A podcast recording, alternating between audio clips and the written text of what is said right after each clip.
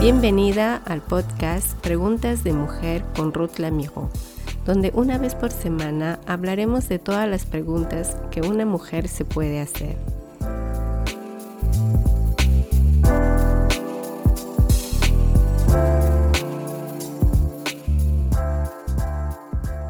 Hoy te quiero compartir un poco de mi conocimiento en lo que a nosotras las mujeres también nos gusta, la moda. Pero hoy veremos qué nos dice la Biblia al respecto. Trataré tres puntos que son moda, estilo y vida cristiana. La apariencia es la primera cosa en la que la mirada de los demás están focalizados. Es por eso que todos en un momento dado buscamos cómo valorizar nuestro cuerpo a través de un estilo propio o inspirado de otros. Hasta ahí no hay nada de anormal, el querer valorizarnos no tiene nada de malo. Tal como se sienta una persona en lo emocional en su interior, eso lo exteriorizará a través de su apariencia, el tipo de vestimenta que usa, los accesorios que lleva puesto, su forma de hablar y el trato que dé a los demás. Concretamente, la apariencia es un reflejo de la identidad de una persona. Que sea cristiana o no, va a proyectar hacia los demás. La Biblia nos enseña constantemente a que debemos llevar una vida espiritual piadosa, pura, digna de alabanza delante de Dios. Para eso encontramos algunos versículos que nos exhortan sobre la apariencia. Sin duda porque esto debe ser el reflejo de lo que debe ser al interior de nosotras. Nuestra fe, nuestro amor, nuestro respeto, santidad y honor a Dios debe traducirse a través de nuestro físico. En 1 Corintios capítulo 6, versículo 19, la Biblia nos dice, nuestro cuerpo es el testimonio vivo y templo del Espíritu Santo. Como cristianas es importante que reflejemos Cristo en nuestra actitud. La Biblia habla de la apariencia física como un testimonio visible y silencioso de nuestros valores morales. El mundo puede proponernos todo lo que quiere, pero es a nosotras de elegir bien, cuidadosamente, qué tipo de estilo de vestir debemos adoptar al vestirnos, usando prendas con lo que va más con mis valores espirituales y que glorifiquen a Dios en cada momento. Cuando escuchamos la palabra estilo, automáticamente pensamos en ropa, pensamos en combinaciones y en colores. O como también hay personas que dicen, yo no tengo estilo. Es probable que no lo tengas bien definido, pero estilo sí todos los tenemos. Pero en sí, ¿qué es estilo? Es nuestra personalidad y que lo reflejamos a la hora de vestir. Con seguridad les diré que todos tenemos una personalidad única a nosotras y que cada una de nosotras tenemos un estilo propio de personalidad. A lo largo de nuestra vida, esta personalidad se irá moldeando aún más y lo exteriorizaremos a la hora de vestirnos. Por ejemplo, puede que a ti te guste ciertos colores, ciertos estampados, un modelo de ropa precisa y a tu amiga que está contigo tal vez no. Esto es porque cada una tiene una personalidad distinta y los gustos van directamente relacionados con nuestra personalidad. Ahora te estarás preguntando, ¿pero en qué me ayudará al conocer mi estilo? Primero que te sentirás en confianza porque te pondrá cómoda con la vestimenta que elijas según tu personalidad. Segundo, al conocer tu estilo, te ayudará mucho en el área de trabajo, ya sea que estés buscando un nuevo empleo o estés ejerciendo uno actualmente. Es muy interesante conocer su propio estilo para evitar también tener frustraciones de elegir en qué trabajo se siente uno más identificado. Por ejemplo, tenemos a personas con un estilo más deportivo, otros tendrán un estilo ejecutivo, otros más casuales como para trabajo en agencias de viajes, en agencias de turismos, etc. Así que cada uno tenemos un estilo personal. Claro que con el avanzar del tiempo lo iremos mejorando, le he dicho anteriormente variando según la edad que tengamos también, ya sea que tengas 20 años, 30 años, 40 años, 50 o más, pero que estés casada o no, tu estilo va a seguir modificándose. Ahora, existen siete estilos universales y cada una de las personas puede tener entre dos a tres de estos estilos, con cual puede identificarse y estar más a gusto en su día a día. De estos siete estilos existen tres básicos, que difícilmente cambian a lo largo de nuestra vida. Digamos que esto permanece. Los cuatro estilos que restan son más específicos. Comencemos por el estilo natural. La mujer natural más se identifica con colores neutros, es decir, sin estampados, prendas cómodas de algodón, usa ropa holgada, puede usar también blusas y sus calzados serán el tenis o zapatillas, como lo llames. Su maquillaje y sus accesorios serán también a lo natural. El cabello igual de natural sin necesidad de pasar el planchado o el rizador. Este estilo no exige mucho tiempo para prepararse. El estilo natural tiene sus ventajas y también sus desventajas para la que no sabe usarlo correctamente. Recuerda que el estilo se pule y no se cambia. Luego está el estilo conservador, más conocido como estilo tradicional.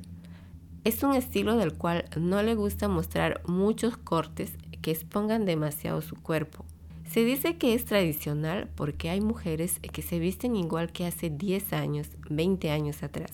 Es como si el mundo para ellas se quedó atrás. Usan los mismos cortes de pantalones, las mismas blusas, los mismos vestidos de siempre. El corte de cabello aún sigue igual. Los accesorios siguen siendo los mismos y combinan sus prendas casi lo mismo. Pantalones y collar van de igual. Su error de este estilo es que puede llegar a caer en el aburrimiento, al ser igual de siempre. Tanto es así que cuando la persona va de compras, va a comprar siempre lo mismo, en colores, cortes y acabados. Ahora está el estilo elegante. Es la mujer que anda elegante todo el tiempo. Usa zapatos altos, se les llama las mujeres entaconadas. Están súper maquilladas todo el tiempo ella no puede estar con unos tenis o unos jeans rotos, que es la tendencia. Le gustan mucho las prendas de calidad. Siempre se fija que sean prendas vistas en un desfile de moda de última tendencia. Su riesgo de este estilo es caer en lo inalcanzable, es decir, estar demasiado lejos de los demás. Si hablamos de relaciones humanas, como que hace alejar de ellas a las demás personas, porque los demás se verán inferiores a ella. En cambio, la persona natural, ella se verá más accesible, más amigable, más próxima a los demás, a la diferencia de la mujer elegante. Si la mujer elegante opta por este estilo siempre, hay que modificarlo un poquito cuando se trata la hora de ir al trabajo, para poder tener una buena comunicación en su entorno laboral, si se quiere guardar buen contacto con los demás. Luego hay el estilo romántico. A la mujer romántica le gusta utilizar mucho las faldas, le gustan los vestidos con flores, utiliza encajados, utiliza perlas, sus peinados serán moños o de ese estilo. Todo lo que cuanto más femenino sea, mejor se verá ella. Este estilo, si no tiene su buen cuidado, puede llegarse a ver muy empalagosa. Seguimos con el estilo seductor. Es la mujer que le gusta usar la ropa ajustada, mostrar las partes visibles de su cuerpo, usa colores oscuros, ropas transparentes, usa los labios rojos, utiliza estampados como el leopardo o el tigre. Nunca se siente bien si no está con ropa ajustada. Si no tienen cuidado con este estilo, puede verse como provocativas, llamando la atención hacia ellas constantemente. Con esto hay que tener también un poquito de cuidado en darle un buen balance a la prenda principal para coincidir con lo demás. Seguimos con el estilo creativo. Este estilo te permite combinar la ropa de diferentes maneras. Como su nombre mismo lo dice, creativo. Tener un poco de creatividad para combinar cada prenda. Puede ser divertido, pero a la vez no. También hay que tener un poco de cuidado con este estilo y ya que las combinaciones no tienen que verse como un personaje de un circo, por ejemplo. Y por último tenemos el estilo dramático. El estilo dramático es un poco similar al creativo, pero más llamativo.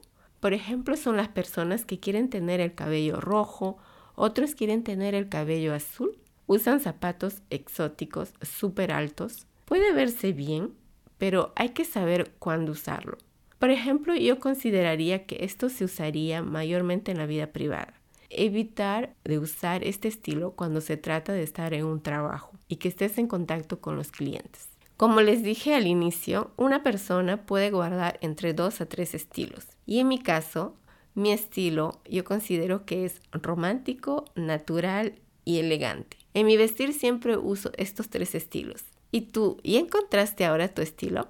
Ahora que ya hemos visto y que sabes un poco más sobre los estilos, veamos enseguida cómo adecuarlos a tu personalidad para reflejar tu identidad a tus valores. Más aún si somos cristianas, debemos darle más cuidado y evitar errores. Si te parece difícil elegir tu estilo, una buena idea sería consultar a dos personas de tu entorno de confianza. Puede ser una amiga o bien puede ser tu hermana pero que sus opiniones tampoco influyan mucho en tu propia personalidad. Pero sus opiniones pueden ayudarte a validar lo que tenías en dudas. Otra forma también de conocer tu estilo es el de organizar tu closet. Fíjate qué es lo que predomina en tu closet.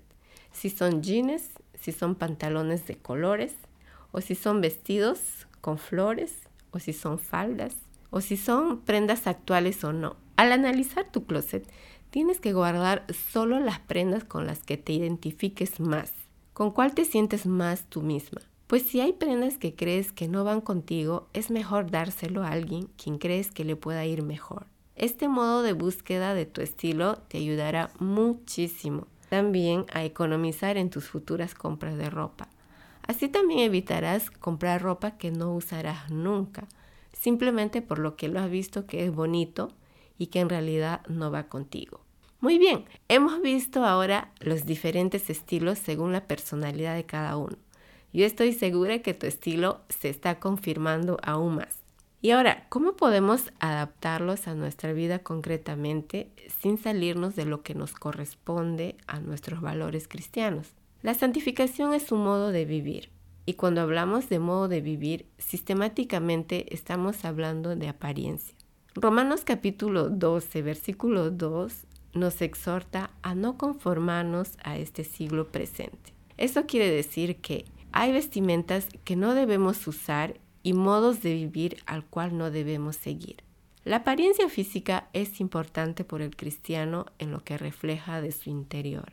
Es por eso que la Biblia insiste en que debemos embellecer el alma y no concentrarnos mucho en el cuerpo. El alma es eterno, mas la apariencia es efemera eso quiere decir que no dura. Pero eso no quiere decir tampoco que debamos todo rechazar de un bloque. No, no, no.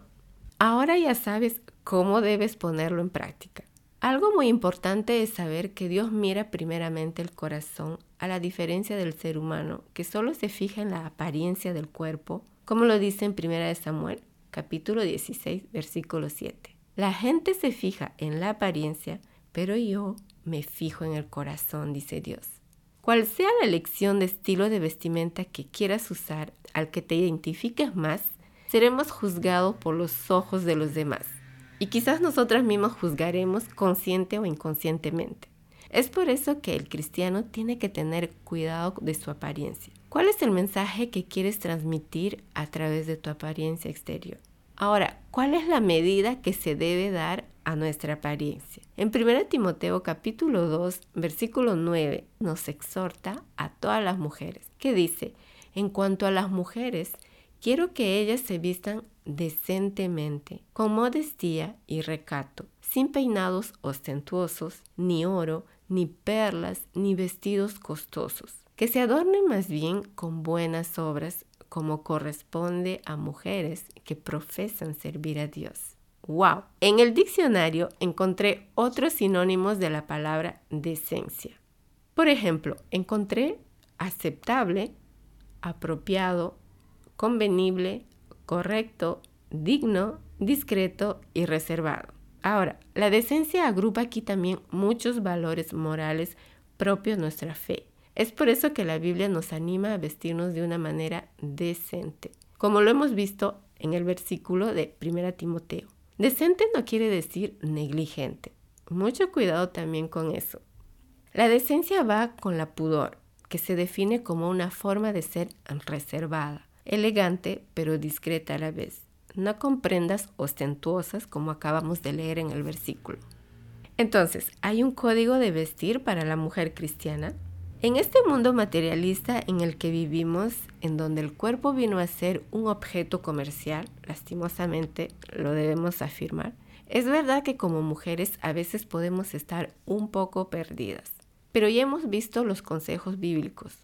Si lo quieres volver a leer en 1 Timoteo, tengamos bien en claro que la vestimenta no hace al cristiano, pero el cristiano puede resaltar su identidad a través de su modo de vestir. La Biblia no nos obliga a que usemos vestimentas estándares donde se pueda leer yo soy cristiana, pero este modo nos llama a seguir el modo de vida simple que tuvo Jesús. Es bueno tener cuidado de uno mismo, pero hagamos prueba de sabiduría en todo. Cuidado no quiere decir al extremo tampoco. Nuestra apariencia debe ser conforme a la palabra de Dios y no llegar a ser el objeto de culto en nuestro cuerpo. Si consideras tener el estilo natural, el estilo elegante o romántico, que todo refleje a tu identidad de mujer cristiana. En Juan capítulo 15, versículo 14, quiero terminar con esto diciéndote que Jesús dijo, vosotros sois mis amigos si hacéis lo que yo os digo. Ahora ya lo tienes todo en claro sobre tu estilo.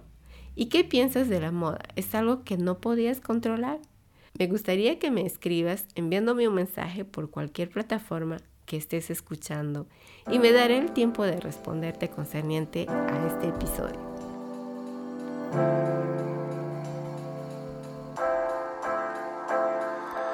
Gracias por ser parte de esta comunidad. Me encantaría que pudieras compartir este podcast con tus amigas y conocidos. Puedes encontrarme en las plataformas Spotify, Deezer, Apple Podcasts, Google Podcasts. Todos los episodios estarán agrupados en nuestra página web preguntasdemujer.com. También nos puedes encontrar en las redes sociales de Facebook e Instagram con Preguntas de Mujer. Gracias por ser parte de este podcast con Ruth Lamijo.